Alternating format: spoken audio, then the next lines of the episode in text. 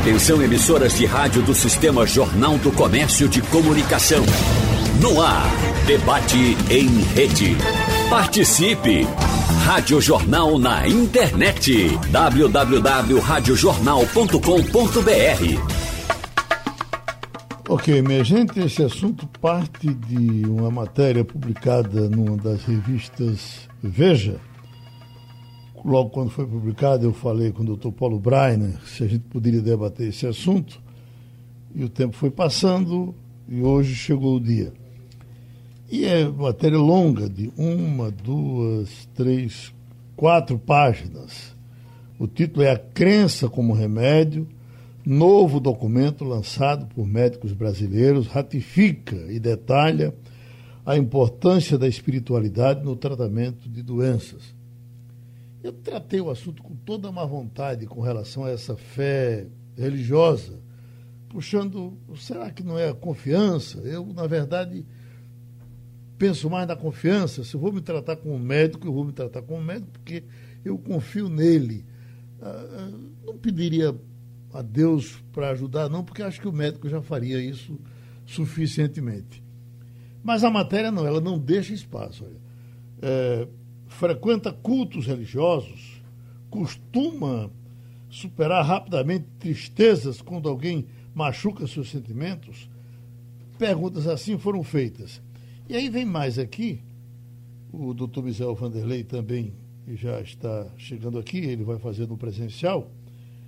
A ideia é que, ao investigar a vida do paciente, o profissional uh, dê a dimensão para questões clássicas, como hábitos alimentares uh, e aquelas associadas à espiritualidade. Aí ele vem aqui o seguinte: ó, o levantamento brasileiro traz 368 referências de estudos internacionais sobre o assunto feitos nos últimos anos um dos trabalhos mais interessantes daí foi desenvolvido pela Universidade de Harvard, nos Estados Unidos, com cristãos.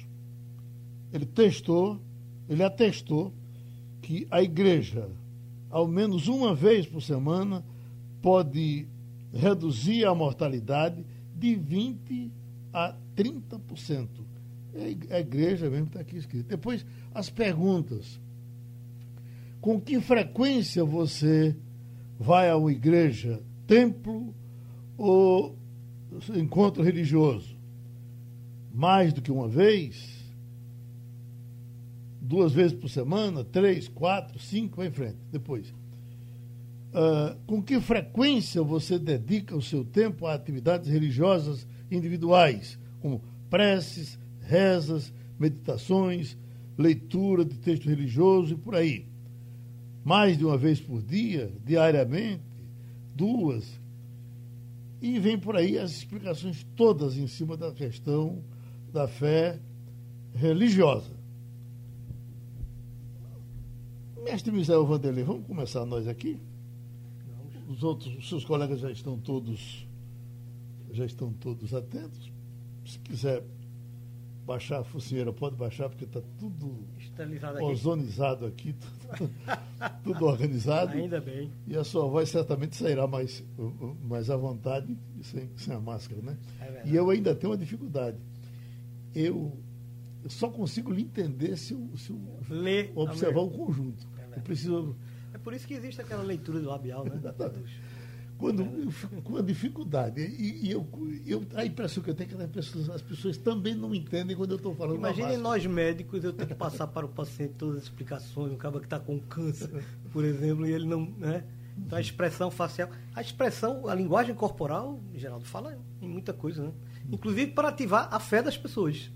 Para ativar a fé. A fé naquilo que você está transmitindo para ele. Uhum. Porque veja, se eu não vender meu peixe, né? eu sou um vendedor também né, de informação, de credibilidade para aqueles meus pacientes. Credibilidade já vai também um pouco de crença.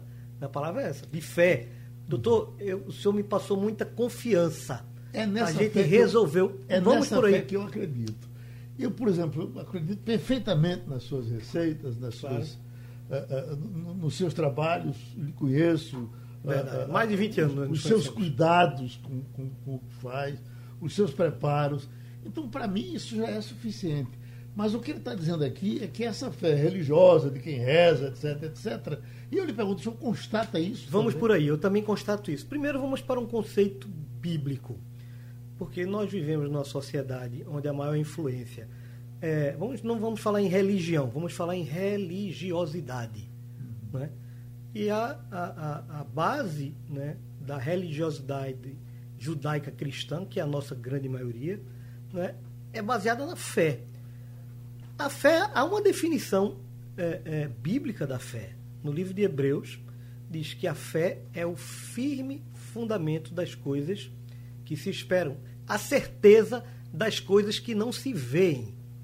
Neste mesmo capítulo 11 de Hebreus, é, é, diz, entre outras coisas, fala sobre a fé de uma maneira geral, e é importante, Geraldo, que aquele que se aproxime de Deus o faça crendo que ele existe. Ora, isso é fé, isso é religiosidade.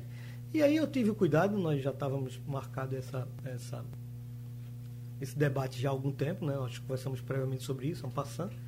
E quando a sua produção me ligou, e eu tive cuidado de, de reler algumas coisas sobre isso.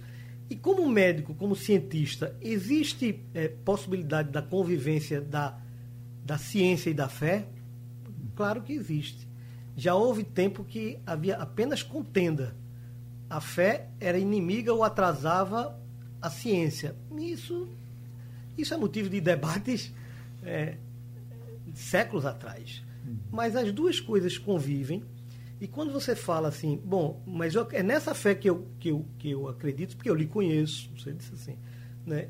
Você passa essa credibilidade, sei do seu preparo. Então, o que você me diz me dá confiança. Ora, mas confiança é uma coisa, fé é outra. Uhum. Então vamos para agora mais profundamente.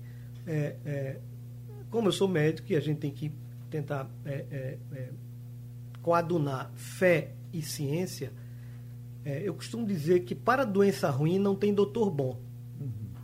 Se não for assim, né, pessoas de fartos recursos, tanto financeiros quanto intelectuais, não sucumbiam diante de uma doença, uma doença ruim.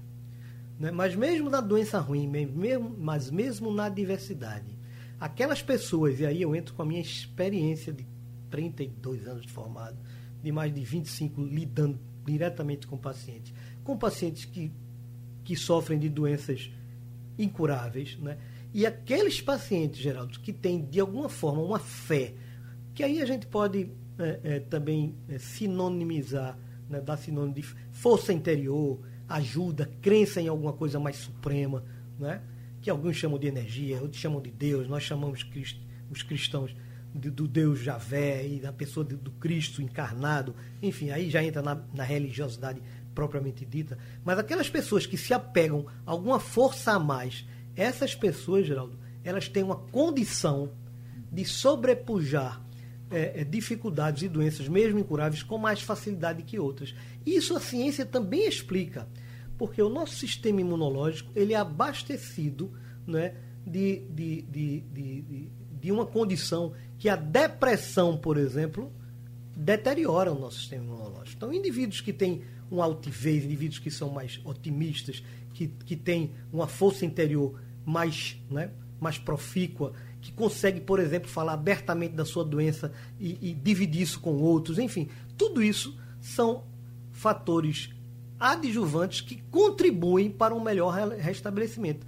Isto é no que eu acredito uhum. e que tenho testemunhado ao longo da minha vida a como profissional. Fala, fala disso, fala inclusive num, num, numa ação hormonal Sim. Que pode ajudar nos tratamentos uh, de doenças. De doenças graves, doenças como câncer, por exemplo.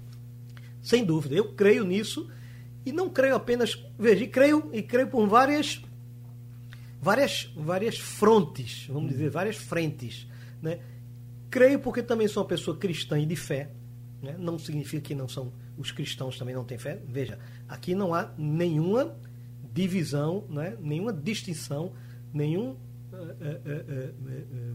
nenhuma objeção a qualquer outra crença. Uhum.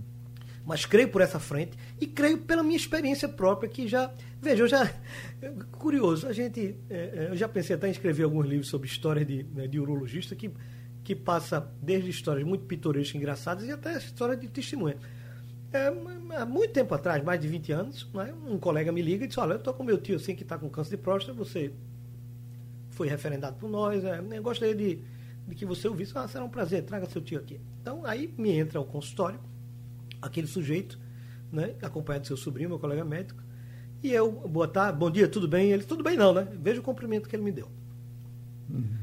Estendi a mão, bom dia, tudo bem? Ele nem me cumprimentou, tudo bem não, né? Tô com essa porcaria aqui né? Vou morrer, tô com câncer de próstata e meu, subiu isso aqui para ver o que é que o senhor tem a me dizer. Esse foi o bom dia dele. Uhum. então veja o, o, cumprimento, né? Aquela, aquele primeiro impacto que ele teve.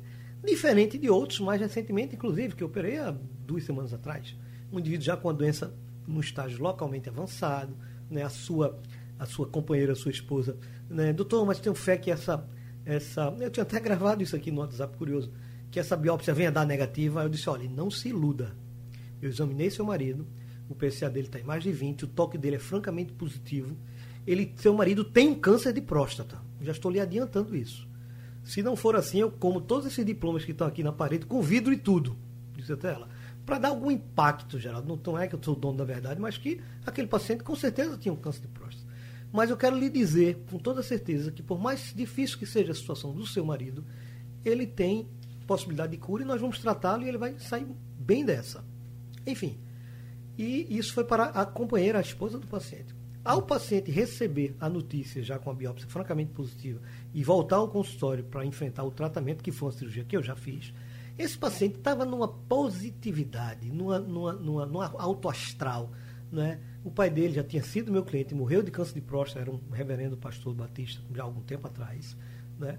E ele disse, doutor, olha, nós estamos aqui para enfrentar isso, eu tenho certeza que isso vai dar tudo certo, confio plenamente no senhor, Deus está ao nosso lado e vamos resolver isso porque as doenças foram feitas para serem tratadas e qual é o nosso próximo passo para a gente vencer isso? Então veja, veja a diferença deste paciente para o cumprimento que eu tive. Eu, isso eu estou dizendo, Geraldo, testemunhos. Isso não é obra de ficção, não li em livro.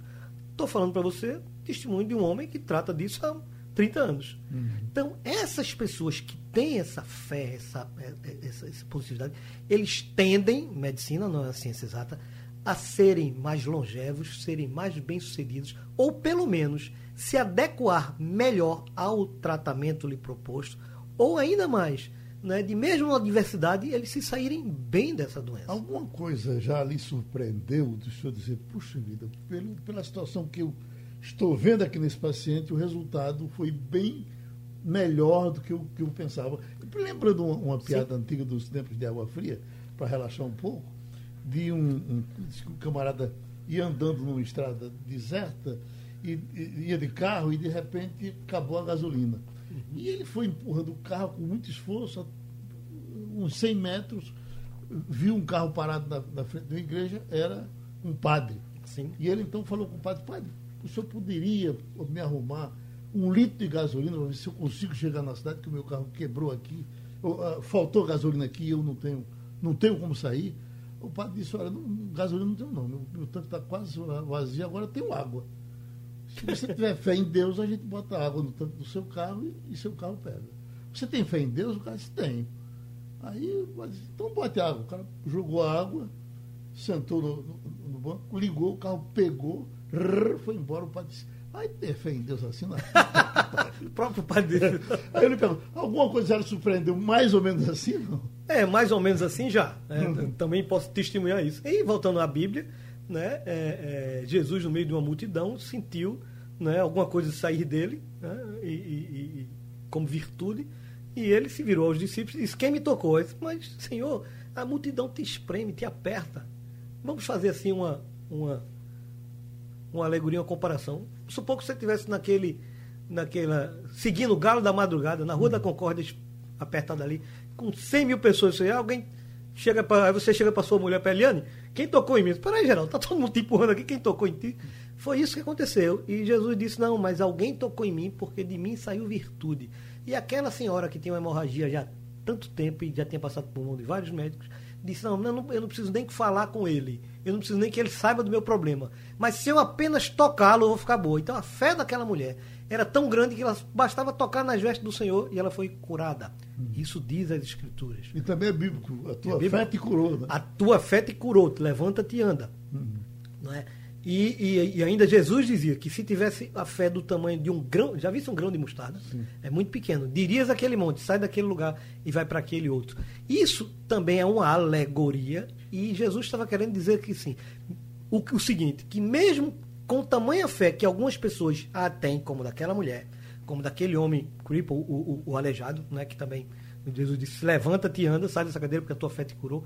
Essas fés, entre aspas, para a visão divina é tão pequena que se alguém tivesse uma do tamanho de um grande mostarda, seria ainda maior do que a desses dois, porque poderia dizer é um monte, sai dali, vai para ali, ele foi para fosse para lá. Mas enfim, aí voltando à situação que você me perguntou, eu tenho dois casos bem emblemáticos para dizer, três. Eu posso dizer agora ou depois dos comerciais, se você permitir. O que é que você me diz? Não, faz o seguinte, porque nós estamos com os outros. Os, os outros colegas querem falar. Estão lhe ouvindo lá. Né? Mas só, só vamos testar o som deles. Vamos que, testar o som que deles. Que no retorno a gente então vai deixar os seus exemplos para depois. Ótimo. Viu? O nosso doutor Paulo Braine nos escuta bem, doutor Paulo? Muito bem, Geraldo. É muito bom. É um, um grande prazer falar com você e com meu amigo Misael e saber que todos estão bem com saúde nesse novo ano novo. Misael, é seu, Misael é seu amigo e seu admirador mesmo é tempo, viu? Todas as vezes que a gente conversa. Ah, é mútuo, a admiração é recíproca, ah, obrigado, ele Paulo. sabe disso. Como a nossa admiração em conjunto por seu trabalho, Geraldo. Verdade também, Geraldo. O professor o doutor Eufrásio eh, eh, Araújo, que é pastor e é psicólogo, nos escuta bem, pastor? Escuto sim, Geraldo. Bom dia aí ao Misael, ao Paulo, a Geraldo. É sempre um prazer estar contigo nesses debates, Geraldo. Pastor Eufrásio, psicólogo Eufrásio, a, a minha pergunta é essa. A gente está falando aqui de, de, fé e o camarada que está uh, nos ouvindo diz, bom, já que eu tenho fé, eu não preciso do médico, eu vou me resolver com a minha fé. Esse é um detalhe. O outro, que nós estamos falando aqui, será que não pode ajudar também aqueles tipo R.R. Soares, tipo Feijão de, de Valdemiro e tantos outros que a gente sabe? Olha, passou por aqui, mestre Misael, passou por aqui R.R. Soares. E veio para o debate aqui nesse estúdio com. É, é, Stick, um, um, era, ele era um filósofo, ele era o sogro de, do filho de Zé Nunes. Sim. É, filósofo bem conhecido aqui da Federal, o nome dele está me fugindo. Já tinha sido padre, aquela tranquilidade e tal. E aí eu perguntei a, a Soares, olha, qual foi a coisa que mais lhe espantou nessa sua relação com os milagres? Olha, eu estava, o camarada chegou sem o braço, com aquele cotoquinho de braço, e eu comecei a fazer a prece e na mesma hora eu senti o braço dele crescendo assim na minha frente. Eu, como é que Deus não transforma esse cara, no, no, feito uma mulher de ló, num estátua de sal? Como é que o cara diz um negócio desse? De cara limpa. Né? Documentou, não está documentado. eu não, isso não tá, infelizmente não está gravado, isso era para se botar todos os dias, como fazendo história. Como é que é possível se dizer aquilo? E tem coisas parecidas, só você ligar a televisão no programa dele, esse se levanta e você, cada um vai e conta uma coisa mais espalhafatosa. Não é dessa fé que nós estamos falando. Eu acho que nenhum dos senhores não. defende esse tipo de coisa, né? Não. Bom, e aí o nosso pastor, o nosso psicólogo Eufrásio Araújo, o que nos diz? Olá, Geraldo. O tema é extremamente palpitante. Quando eu fui convidado, fiquei muito empolgado por mais esse momento, Geraldo, porque de fato a crença como remédio é uma realidade, mas eu queria acrescentar uma ideia, a crença também como doença, porque aí já entra a dimensão psicológica dessa realidade, em que determinadas crenças do paciente têm sido exatamente a causa do transtorno mental dele.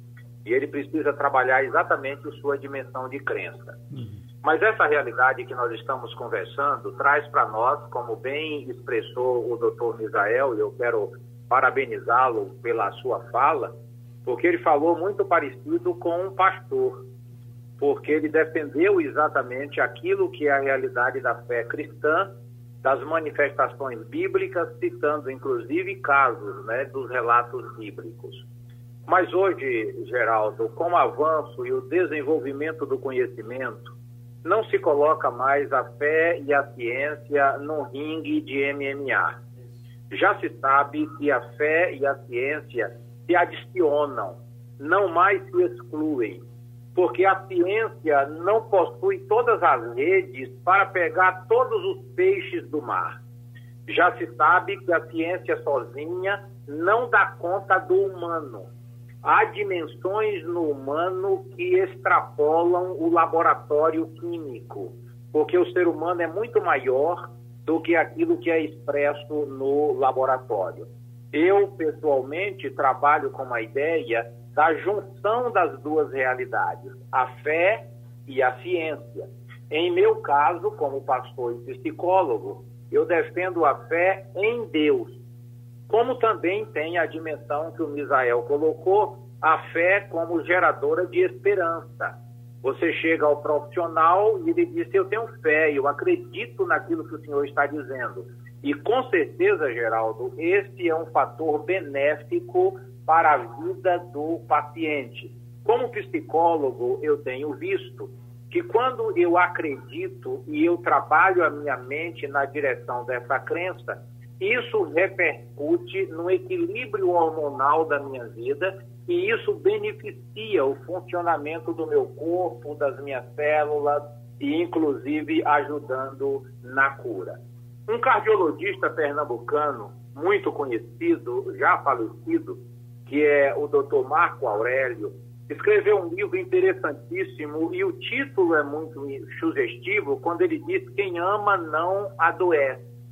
Com esse livro, ele defende a ideia do papel das emoções na prevenção e cura das doenças. E ele traz vários relatos de atendimentos seus na emergência, quando a pessoa não tinha um problema fisiológico, mas manifestava no físico. E aí ele entra com a intervenção psíquica para ajudar este paciente.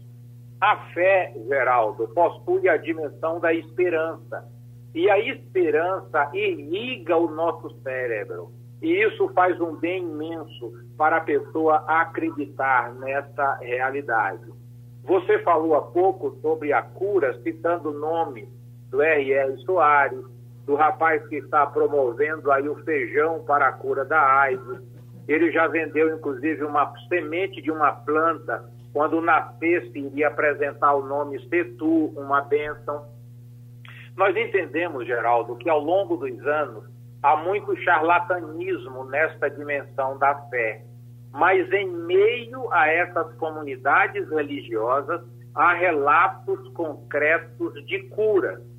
E isso é uma coisa muito interessante.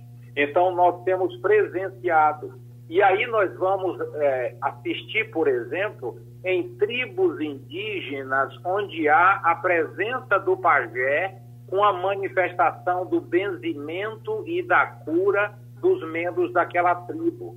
Nós encontramos isso nos relatos da religião afrodescendente. Encontramos isso também no Espiritismo. Encontramos muito comum aqui no Nordeste o caso das benzedeiras, que vem com o ramo de planta, benze a pessoa. Então, nós temos a dimensão da fé presente no humano desde que os humanos têm relatado, através da linguagem escrita, com sinais, essa dimensão da fé. Um pensador antigo chamado Plutarco, ele disse que se nós percorrermos a Terra, nós iremos encontrar cidades sem fortificações, sem biblioteca e sem teatro. Mas jamais encontraríamos um povo sem uma manifestação religiosa.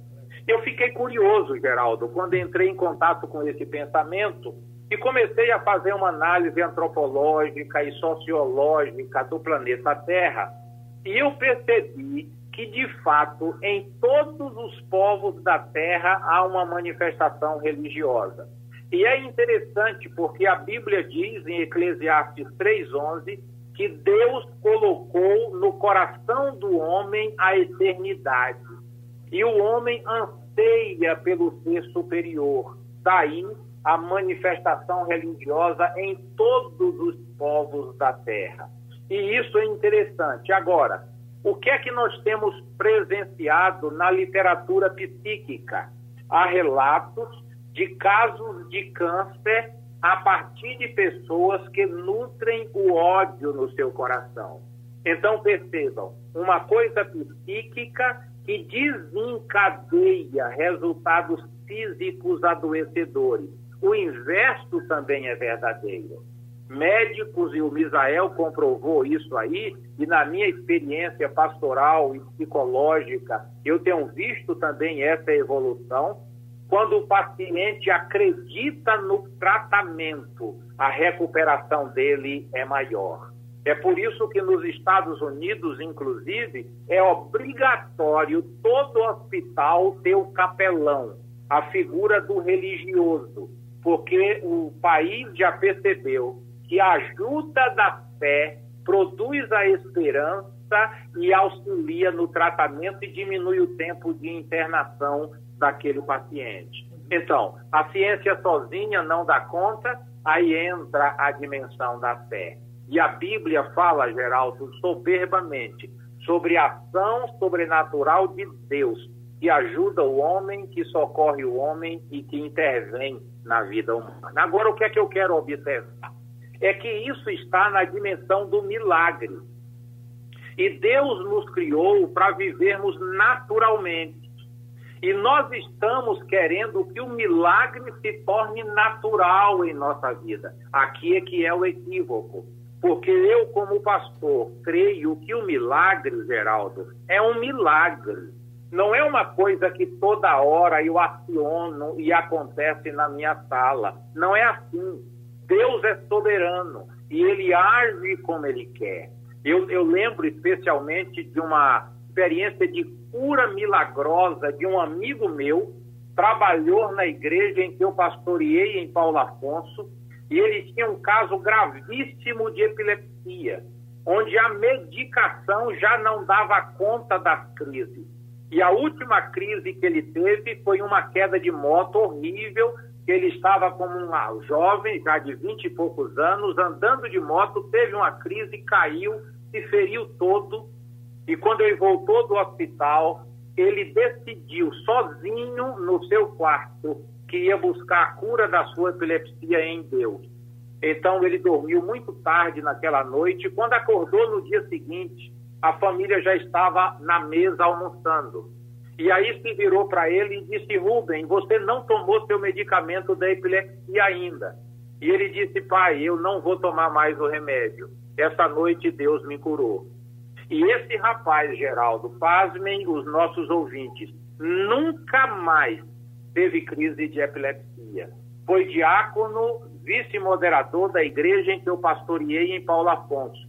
Esse rapaz hoje é casado com Giselma, tem três filhos belíssimos e nunca mais teve crise de epilepsia. Contudo, uma pessoa muito querida minha, acometido de epilepsia, orei por ele, várias pessoas oraram por ele, ele mesmo orou, e esse rapaz nunca foi curado sobrenaturalmente. Tomou remédio a vida inteira. Por isso, Geraldo, eu defendo que Deus é soberano, ele cura quem quer, ele age como ele quer. Mas eu queria colocar aqui os benefícios de acreditar que a cura pode vir e essa cura vai ajudar o processo medicamentoso. Então, eu não defendo que se abra mão do remédio, que se abra mão da cirurgia, que não se faça transfusão de sangue, não é isso mas que eu preciso pedir a bênção de Deus, orar inclusive pela equipe médica que irá fazer a minha cirurgia e acreditando que eu posso ser curado, como bem expressou Misael desse paciente último que ele atendeu recentemente. Agora, então eu acredito nisso e eu tenho visto essa dimensão, Geraldo. Agora é o neurocientista Paulo Breitner que vai falar com a gente. Muito bem, é, em muito é uma colocação maravilhosa do, do pastor Eufrásio e, e, do Misael, que nós vamos aproveitar, mas vamos falar também de uma forma neuros, de neurociência. Primeiro, um, pontos interessantes. A doença não é somente uma realidade biológica. Nós sabemos que dentro da doença existem várias construções que vão desde a cultura até os contextos sociais da pessoa. O homem, nós, enquanto pessoas organizadas, onde os registros mostram, desde que os registros mostram essa organização, sempre procurou dar um sentido à vida, eh, se aprofundar na sua existência. E discutir espiritualidade, discutir fé, eh, precisa de uma estrutura. Os trabalhos que Geraldo citou, que foram alguns falados nessa matéria da revista, eles, eles estruturam bem isso. Né? O conceito de religião, o conceito de espiritualidade e o conceito da busca pelo sentido à vida. Na neurociência é absolutamente necessário esses conceitos para que a gente faça a diferença. Né? A espiritualidade ela é uma, uma forma de comunicação com o que você não conhece, com o sentido, com algo que está além do entendido. Uma das formas de manifestação da espiritualidade são as religiões, são as crenças religiosas, seja o catolicismo, o protestantismo, seja o pentecostal, seja a umbanda, seja o, o Buda, o Hare Krishna, são formas de manifestação religiosa. Todas elas estão abrigadas na espiritualidade, que mesmo aquele que se diz ateu, ele muitas vezes, em quase todos os estudos, mostra, principalmente quando profissional de saúde ou paciente, uma espiritualidade. A espiritualidade, essa crença no improvável, no que eu não entendo, ela é uma estratégia importantíssima e que a neurociência mostra de forma muito clara como presente naqueles que têm mais enfrentamento. Aqueles pacientes que têm um câncer, como o doutor Misael falou, ou que têm uma doença crônica, como o doutor Eufrásio falou, como a epilepsia, aqueles que têm essa postura de enfrentamento organizada, eles são mais saudáveis, ou seja, eles têm menos, apesar da doença, eles têm menos complicações, eles respondem melhor aos tratamentos eles têm uma vida mais produtiva, mesmo doentes. Todas as formas de tratamento médico, elas mostram hoje, principalmente na psiquiatria, que as pessoas que têm essa crença em algo a mais do que aquilo que ela pode ver, pegar e sentir, elas são pessoas que respondem de forma significativamente melhor aos tratamentos elas mantêm uma vida de relação, apesar de uma doença crônica como um câncer, elas se correspondem melhor com os problemas que vêm do tratamento, elas têm uma capacidade maior de entender aquilo que está acontecendo com elas, ou seja, de participar do próprio tratamento, ao invés de delegar aos outros ah, o sucesso ou o fracasso daquela etapa do tratamento. O grande problema da religião é, como o doutor Eufrásio falou, é quando a religião nega o tratamento científico. Ela impele as pessoas a procurar cura através de algo, como o Geraldo citou, que já nos parece, obviamente, impossível. Seja um, um grão de feijão ou o que seja, que elimine a necessidade do acompanhamento médico. Pessoas que fazem isso na cognição, nós, nós chamamos de. São, são pessoas que têm um problema de ética social, um grave problema de ética. Elas usam as regras sociais em favor próprio. Elas não têm preocupação com o comportamento comum. Não existe altruísmo, não existe um sentimento de de pertencer. Esse pertencimento, essa sensação de que eu pertenço, que a religião muitas vezes organiza, seja qual for a religião organiza, traz esse, bem-estar que Geraldo citou no início da, da, de hoje, que a frequência dos cultos, da, das missas, a leitura da palavra, a leitura daquele texto positivo, daquele ajuda estatisticamente a pessoa a enfrentar aquele problema. Então, eu pertenço a um grupo que me aceita, eu pertenço a um grupo de pessoas que acredita no mesmo que eu, e com isso eu vou lutar, eu vou enfrentar o meu problema. O doutor é, Eufrásio falou da diferença igreja-ciência. É muito importante, porque a gente lembra da Inquisição. A gente lembra de Galileu, no século XVII, ele de joelhos teve que voltar atrás no escrito que ele fez, baseado em Copérnico, que a Terra era redonda e que os girava em torno do Sol. Uma coisa que o senhor estava falando, doutor Paulo, eu aqui na, na, na, minha vontade de lhe perguntar uma coisa dentro da curiosidade. O senhor já nos disse que o cérebro tem compartimentos, tem o um compartimento disso, daquilo, daquilo, daquilo. Eu acho que fé não é para quem quer. Eu posso querer ter fé e não ter. Eu já tentei até exercitar um bocado e, e acho que a minha é, é, é, muito curtinha. Eu lhe pergunto, existe o cérebro onde não tem aquele espaço para a fé ser colocada? Geraldo, o, a, gente, a gente sempre procurou locais no cérebro para explicar tudo o que nós pensamos e sentimos. Hoje a gente entende que muitas vezes são vários desses locais juntos que produzem aquela emoção, aquele pensamento, aquela memória. Uhum. E a fé, sim. Estudos com a ressonância magnética funcional na, no Toronto Western Hospital, na Universidade de Toronto, bem antigos e recentes, com mais tecnologia, foram, foram bem interessantes para provar esse ponto.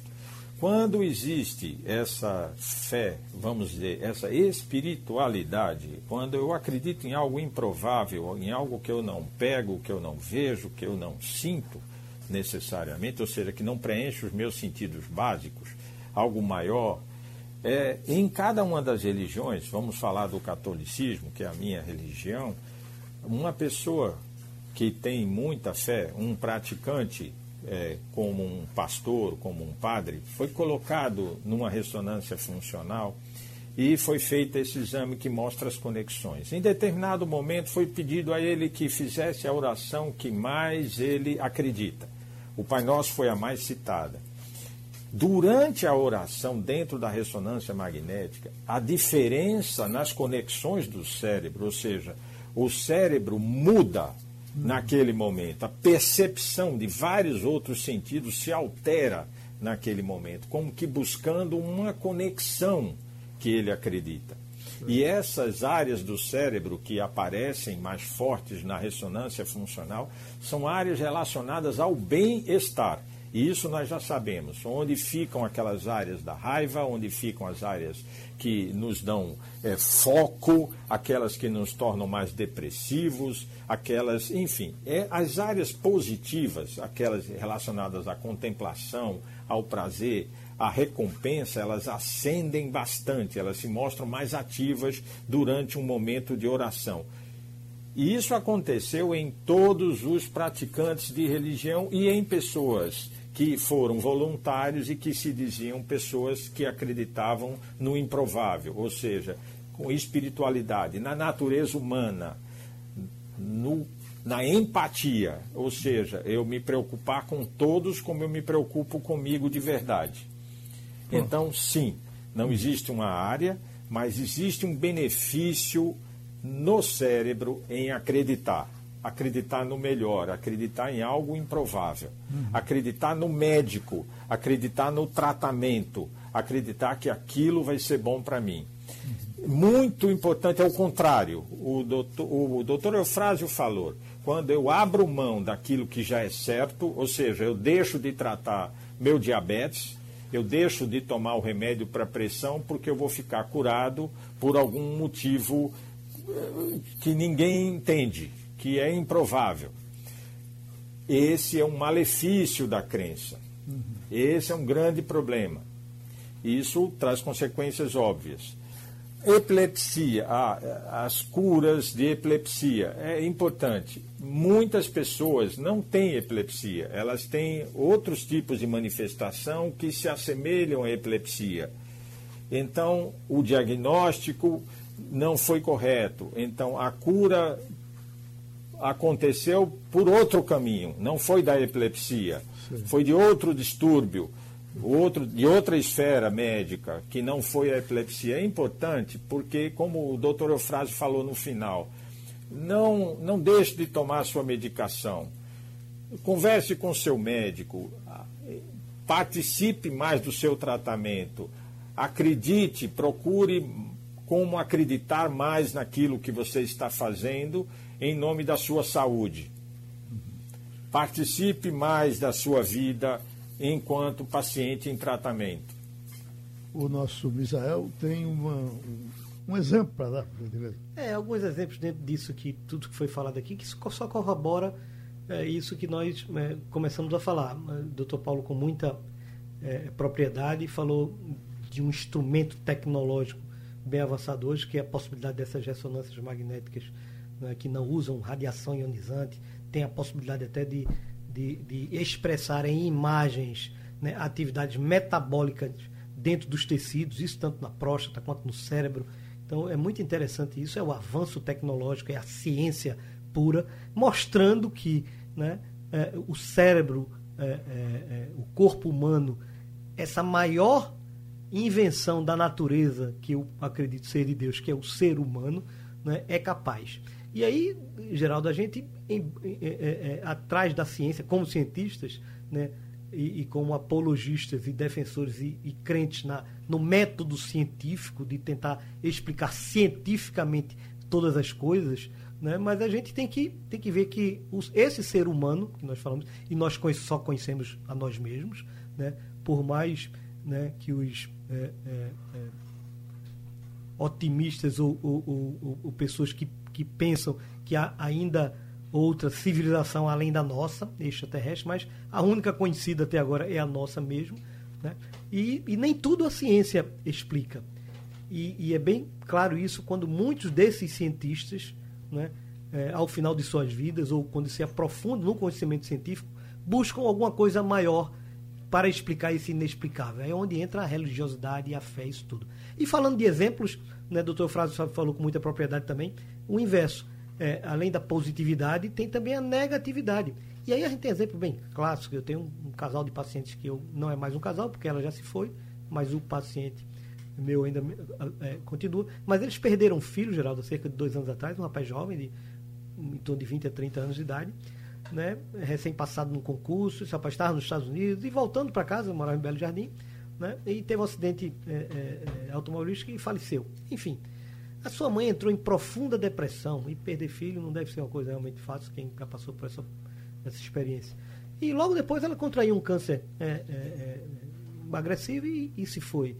E não há dúvidas, é, ou pelo menos há, há bastante, é, é, com, com, bastante probabilidade de certeza, né, que esses quadros depressivos, por exemplo, uma pessoa ou que perde um filho, ou que se separa do marido, ou que perde mais para frente, num curto espaço de tempo, ela, ela com essa depressão, com esse, com esse impacto negativo que a vida, infelizmente, né, é, é, o destino lhe causou, né, a pessoa entra no, no estado depressivo, baixa sua imunidade e surge uma doença maligna. Isso também. Atrai as a, pronto, aí outra explicação seria essa, tristeza atrai. É onde vê esse livro que ele falou, amar é, é, afasta a doença, quem ama não adoece. Uhum. Enfim.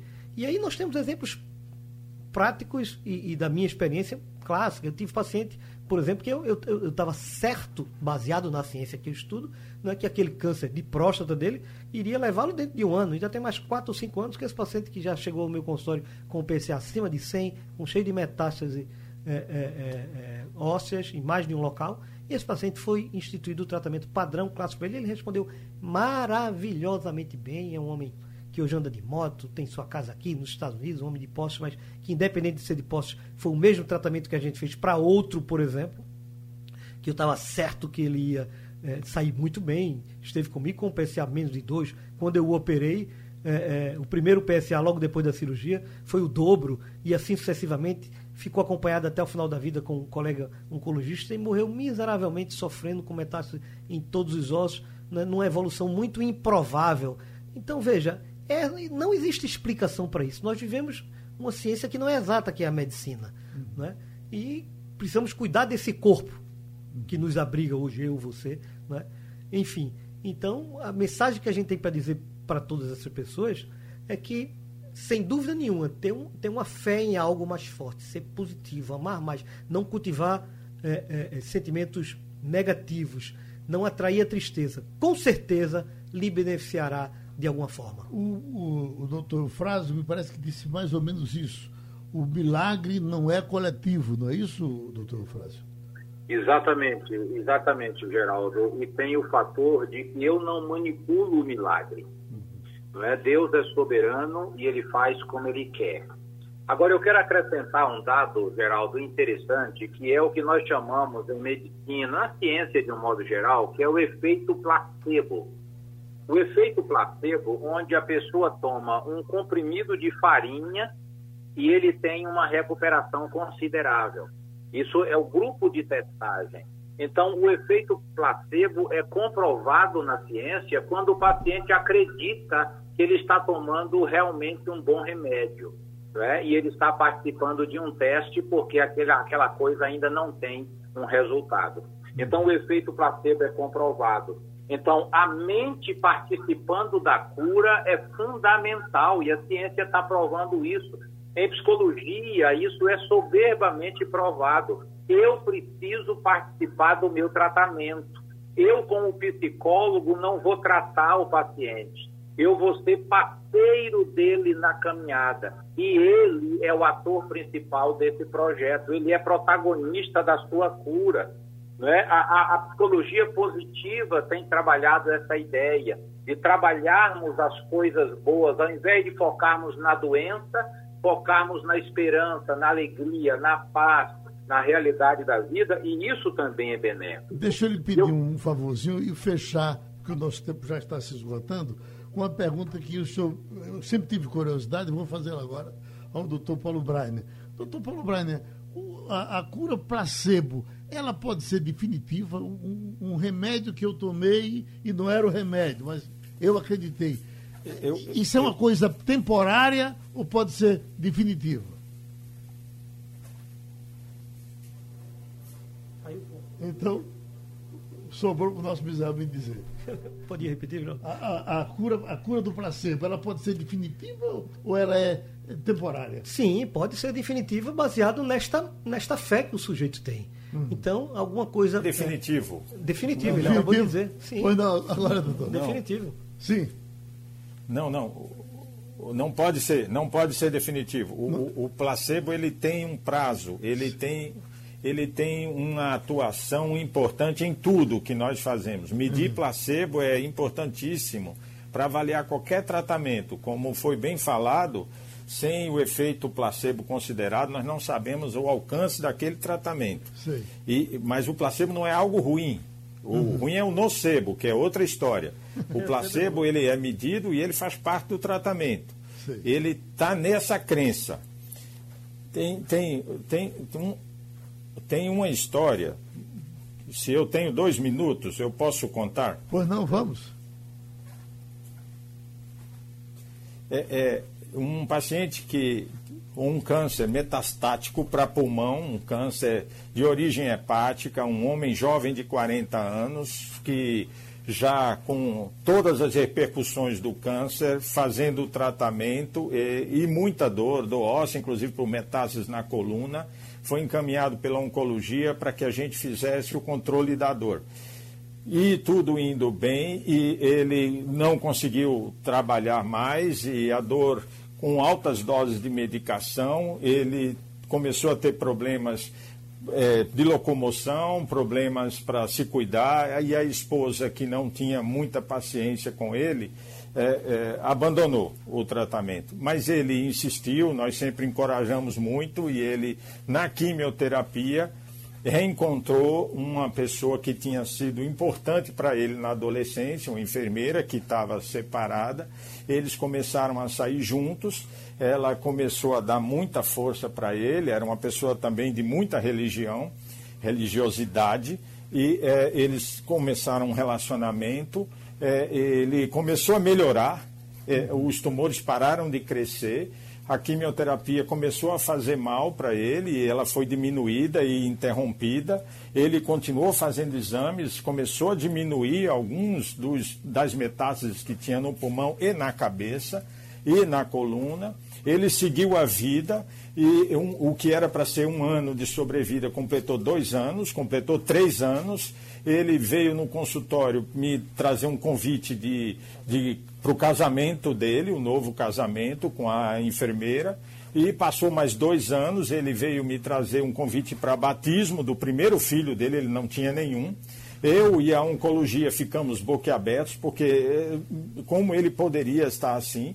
Completaram-se cinco anos, o caso dele foi publicado numa revista médica. Ele com os tumores bem pequenos, ele a, a empresa, ele fundou uma, uma pequena empresa de aluguel de automóveis prosperou, ele começou a viajar e, e fazendo os acompanhamentos, completaram-se oito anos, e, e, o filho dele já com dois anos, e ele cresceu muito bem dentro da, da empresa que ele fundou, com filiais, inclusive em Salvador, numa dessas viagens. Infelizmente, a ex-esposa, a primeira eh, esposa, voltou, ameaçou de morte a esposa atual, e ela assustada, era uma pessoa do interior, ela catou o filho dele, fugiu, o filho deles, e fugiu, desapareceu com medo, inclusive é, é, ela teria sido espancada e tudo mais. E ele voltou, não achou ninguém, desesperado, procurando por ela, ela realmente se escondeu. A gente até participou dessa busca, falando com colegas lá de Serra Talhada e tudo mais, mas ninguém sabia dela. Foram três semanas depois disso. Todas as metástases voltaram, inclusive novas metástases. Ele, não, ele saiu do protocolo de químio, de radioterapia, de cirurgia. E a última vez que eu o vi foi numa UTI, ele mandou chamar cada um de nós médicos para se despedir. Abraço, amigos. Sugestão ou comentário sobre o programa que você acaba de ouvir, envie para o e-mail ouvinte@radiojornal.com.br ou para o endereço Rua do Lima 250, Santo Amaro, Recife, Pernambuco.